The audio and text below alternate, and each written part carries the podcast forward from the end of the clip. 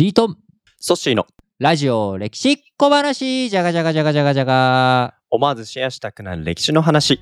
さあ、本日は2023年最後のラジ歴の配信になりますということで、12月29日金曜日ですね。金曜日ですね。もう皆さんもね、お休みに入られた方い。も多いと思いますし、人によっては、うん。まさに帰省ラッシュにね、揉まれている中、はい。聞いてくださっている方もいると思うんですけれども、皆さんも今年2023年1年間、お疲れ様でした。お疲れ様でした。そしてラジ歴を1年間、ないしはね、途中から聞いたよという方も含めて、はい、今日このエピソード聞いていただいている皆さん、本当にありがとうございました。さあ、このラジ歴ですけども、年末一番最後のエピソードは、毎年恒例、ソッシーが選ぶ今年ラジ歴ベストエピソード発表会ということに、はあ そしてのね、独断と偏見と、まあ、そうなんです。ちょこっと再生数とかもね、影響してんのかな、僕もあんまり、うん。このソッシー、ソッシーランキング AI がどういう風に判定してるのかよく分かってないんだけど。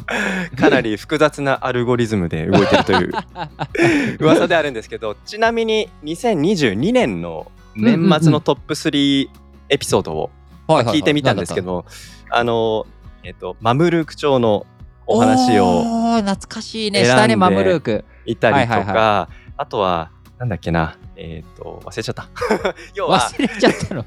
要はなんかなんでこんなの選んでるのかなって自分でも思うっていうところがポンコツ AI か。そうそうまあちょっと記憶力も浅いそういう AI データベースなのかもわからないんです。あーでもマムルークってだからじゃあうん。2年、1年半ぐらい前ってことか、1年半とかもっと前か1年8ヶ月前ぐらいか。やそうですそうです。もう2022年の春先ぐらいですよ。そうだよね。春だったよね。そうそうそう。っていう感じでまあまあもう本当に我々何喋ったかって収録して配信した後にはもう忘れているっていう。まあね、ポンコツだからね。ポンコツです。はいそんなポンコツ組織 AI が選ぶ2023年のトップエピソードを発表していきたいと思いますが、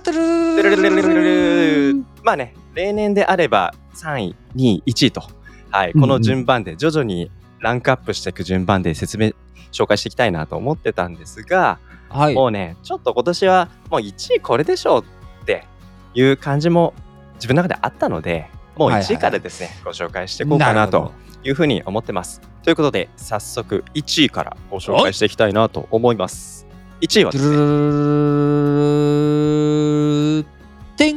エピソード番号767徳川家康の子供たち、おーやったやった。次女徳姫の波乱万丈の人生と。なるほどね。いうこれことでございまはやっぱりまあ AI 阻止阻止 AI じゃなくてもラジレキリスナーの、ね方もたくさん、やっぱり大河ドラマとかご覧になってる人も多いと思うので、まあうんうん。今年はね、家康公徳川家康が主人公ということで、はい。まあこのラジ歴でもね徳川家康の子供たちとはい。いうことで、まあ、徳川家康だけじゃなくその子供、うん。息子娘たちをダダダッとはい。6エピソードぐらいで3週間ねそうですね。取り扱ったはい。時期ありましたね。はい、長男信康から次男秀康そして三男秀忠。はい。まあその後、えー、と四男五男六男など、まあ、もう本当に もう全員ね紹介してたもんね。そう。でその紹介の中で一番最後に紹介したのが今日僕が選んだ次女徳姫の人生なんですよね。でまあ彼女は次女っていう立場でありまあ時代がやっぱりそういう時代ですよね。その政略結婚じゃないですけど政略結婚でね。はい政略結婚だよ。うん じゃないですけど、じゃあ 政略結婚。あ政略結婚ですね。はい。で、まあ、あれですよね、確か最初に結婚したのが北条家。そう北条氏直だったかな。うちら、うはい5代目のね。そうですよね。だから最後、戦国時代というのは、うん豊臣家が、はい。あの関東のね征伐でね小田原征伐で、うんえー北条氏を征伐することによって全員が、はいへーとうん永福することになった。はい。うん。で、まあ、その後、その北条氏直も、まあ、亡くなってしまうということで、まあ、徳姫は実家に帰るんですが、まあ、その実家が、まあ、ね、徳川家康。徳川家 でまあもともとその嫁いだ北条家のいたその関東エリアここをあれですよね実家が新しい実家として。そうそうそうそうそうそう、うん。実家がね移転したから、ね、それまでは浜松とか、はい。あの駿府とかねそっちの東海道のところはがい。家康のこう地盤だったけれども、小田原の征伐が終わった後、うん。旧北条家が持っていたところ、かはい。八州が徳川家康が移転してやってきたので、はい。まあでもただね、小田原城を徳川家康は拠点とせず江戸城うんうんうん。を作っていくということになったので、まあ、はい厳密には実家、そのね、あの、嫁ぎ先のところに実家が移転したというわけではないんだけれど。はいね。で、その後、あれですよね、徳姫、確か再婚するその相手が池田輝政。池田輝政。はい。で、彼は、ちょっとこのエピソードで直接触れてないですけど、あれですよね、あの、姫路城の城主であった時代があって、そうそうそうそう。で、姫路城をよりなんか強固な、あの、大きく、あの、築城。今のね、うん姫路城としてっていう。なんであの大きい姫路城というもの、あんだけ立派な城というものを、うん。あの池田家が作れたかと。うん。いうのは、やっぱりあそこは山陽道の要、京都に入る前に姫路で食い止めると。いう意味もあり、はい。徳川家康の娘婿である池田家、はいこれにね、うん別格扱いとして、まあ、ね。持たせたと。うん、いやだから池田家っていうのはあの、ね、徳川家だったり松平家の中ではないにもかかわらず葵の御紋を使えるという別格扱いというまあ、ね。徳川家康の子孫ではあるからね、ね。女系だけど。うん、そう。っていうことで、まあ、個人的にはこの徳川家康の子供たちもう人数全部何人だ？十何人とかもうたくさんいますけど個人的には一番最後に紹介してもらったこの徳姫の人生がなんか一番インパクト大きくてなんかこの方の話をするための 6本のエピソードだったんじゃないかなとなるほど。はい思って、うん今年大河ドラマで「どうする家康」のねドラマもありましたけれどもはい個人的にはこの徳姫のエピソード一番この徳姫のエピソードが一番シェアしたくなるエピソードということで選ばせてもらいました。はい。ありがとうございます。はい。じゃあ、ランキング第2位は？2位は？エピソード番号725天皇号の復活、近現代史の幕開けは降格天皇から？というこちらのエピソード。うん。やったやったやった。です。でまああのまあ、改めて天皇の歴史ってことをそしてあんまりちゃんと勉強したことがない中でこのエピソードを聞いた時に、その天皇っていう呼び名？これがもうなんか日本史振り返ってもずっと当たり前に使われてたと勝手に思い込んでたんですけど、この降格天皇が、えー、と日本19世紀前半あたりですか？天皇号と呼び名を復活させたと。うんうんうんうんで、まあ、復活させたっていうことそのものも、まあ、面白いなと思ったんですけど、そうだね。それまでは院って呼ばれてたからね。うんそうですね。後白河院とかね。でその呼び名を変えるってことだけというよりもやはりこのくらいの時期から幕府と天皇の関係というのがちょっとずつ変わり始めた。要は、そうだね。うん幕府の力が少しずつ弱まってきてで天皇にまた力が戻っていく。まさに明治維新直前前夜のようなそういう動きをうごめきを感じさせ始めるようなそういうエピソードがこの降格天皇にはたくさんあったなってことで、うんうんうん。えっ、と何だったかな。あの民衆がその江戸幕府に「いやもう自分たち生活苦しいよ」って相談しても話聞いてくれないっていううん。後に皇学天皇、えー宮中に、まあ、相談しに行ってで天皇から幕府に対して政治的な物言いをしたっていう。大きな大きなあれだよ。いやその当時じゃなくても今もイメージしたら分かりやすいと思うよ。だって、まあね。あの、うん。天皇陛下がはい。政府に対してうん岸田えー政権に対してはい政治的な要求を出すっていうことが起きたんだうんそうですよね。すごいことだよ。いやすごいことですよね。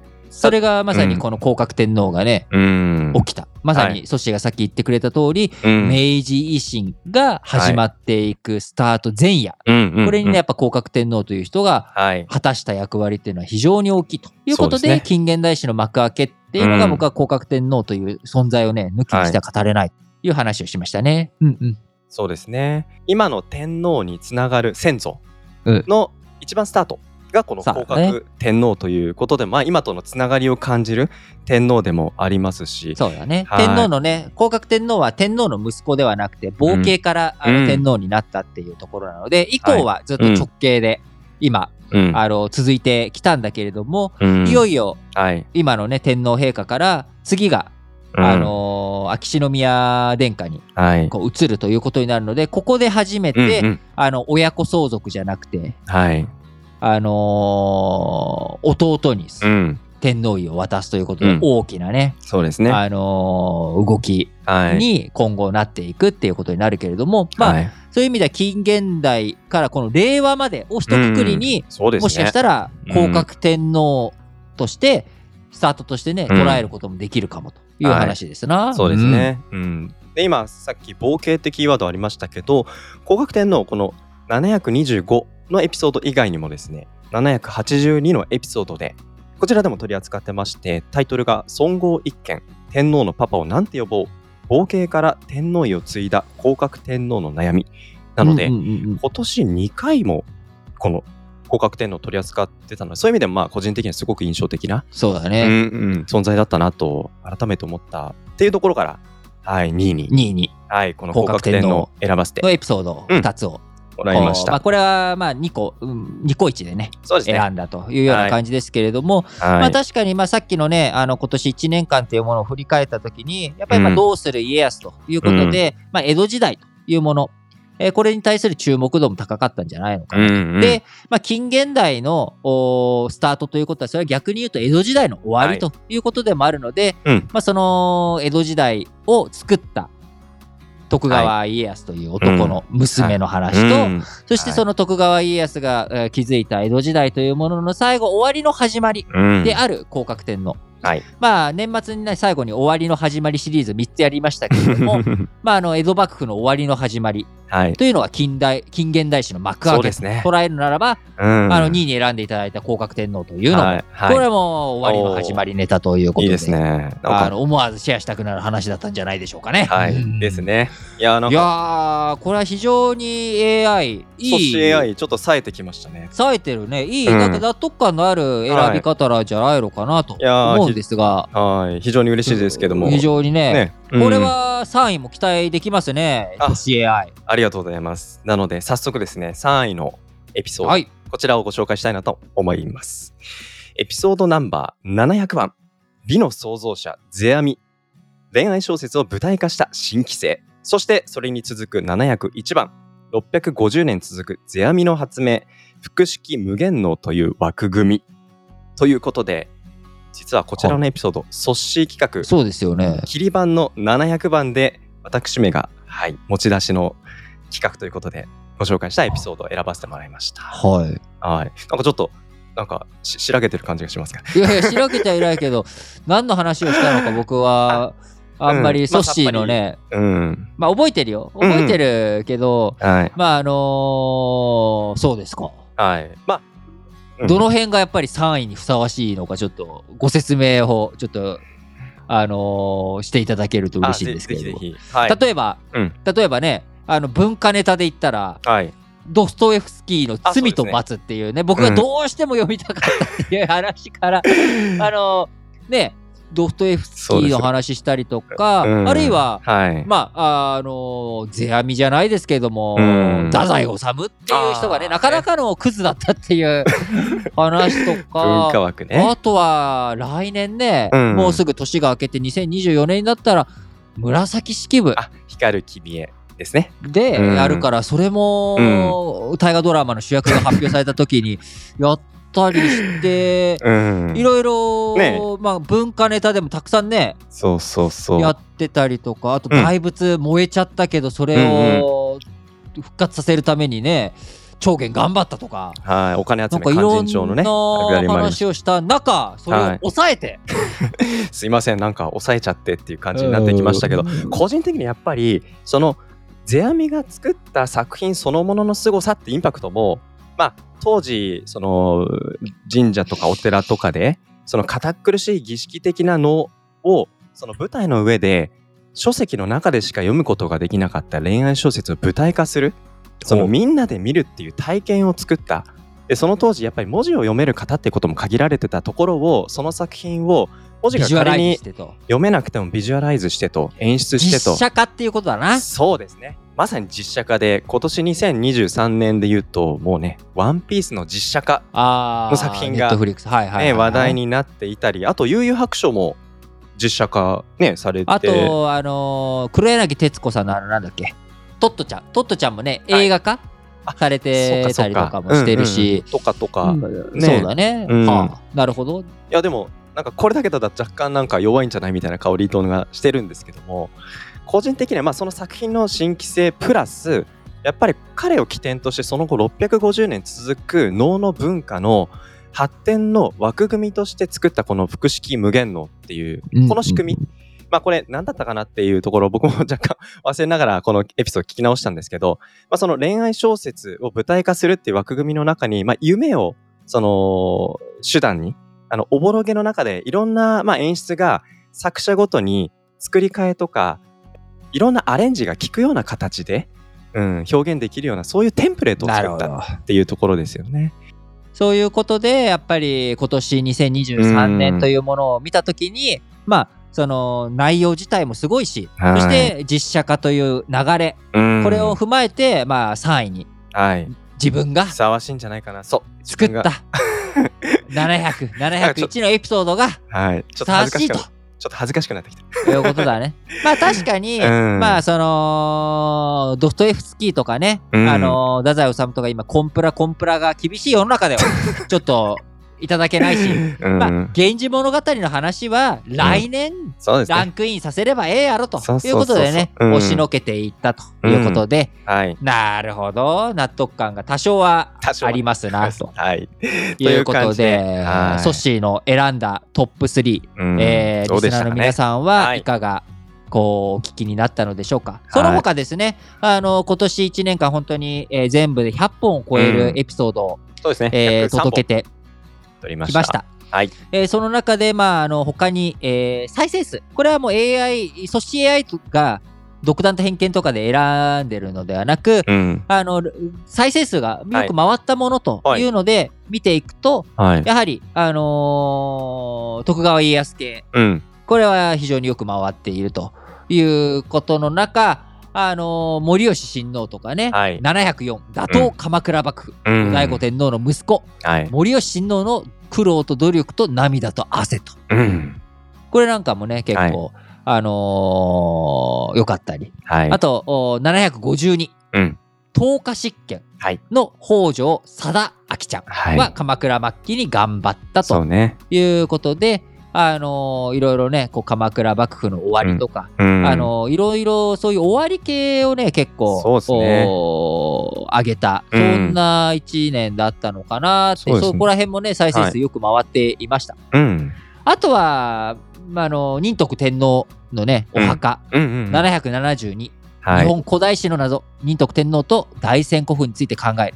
これもね、やっぱりみんな大仙古墳大好きですから、そうですね。世界最大のお墓ですかね。日本がね、うん、世界に誇る、うん、ものですから。はい。まあ、この辺りについてもやっぱり再生数回っていたということで、うん、はい、えー、もしね、今まだあの帰省ラッシュの中、はい、えー、苦しんでいると、あるいは、えー、土曜日、日曜日、明日ね、最後の、うん、2023年最後の土日、はい、えー、時間を持て余しているという方は、ええー、今紹介したね、あのーうん、エピソードをぜひ聞き直していただいたりとか、はい、まだ聞いてない人はね、ぜひ聞いてみていただいたらいいんじゃないかと思います。はい。はい、えー、そのエピソードの番号、えー、とかね、エピソードについては、概要欄に。概要欄に記載をしておいてくれてますから、はい、きっと、ソッシーが。あ、大丈夫です。あの、そちらの方をぜひ、はい、えー、見ていただく。あと、あれか、あの、Spotify だったら、あれだね、ソッシーが、うん。あのー、プレイリストね、作ってますプレイリスト、うんはい。えー、作って、そのプレイリストをみんなに公開して、えーはい、おきますので、ぜひ、うん、はい、そのあたりも聞いていただければと思います。また、あの、今年1年間皆さんが選んだ、えー、これエピソードが面白かったというものがあれば、うん、ぜひ、えー、こちらも概要欄に掲載してございます。うん、えー、ご質問、応援コメント、えー、投稿フォーム、こちらの方から、はい、あの応援メッセージを送っていただけたら幸いです。はい。はい、今年1年、本当にありがとうございました。また来年もね、よろしくお願いします。うん、いやー、本当にありがとうございました。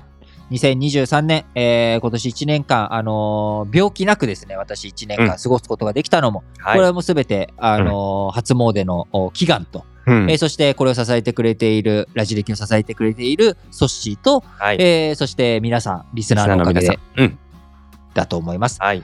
はい。ということで、それでは皆さん、良いお年をまた来年バイバイ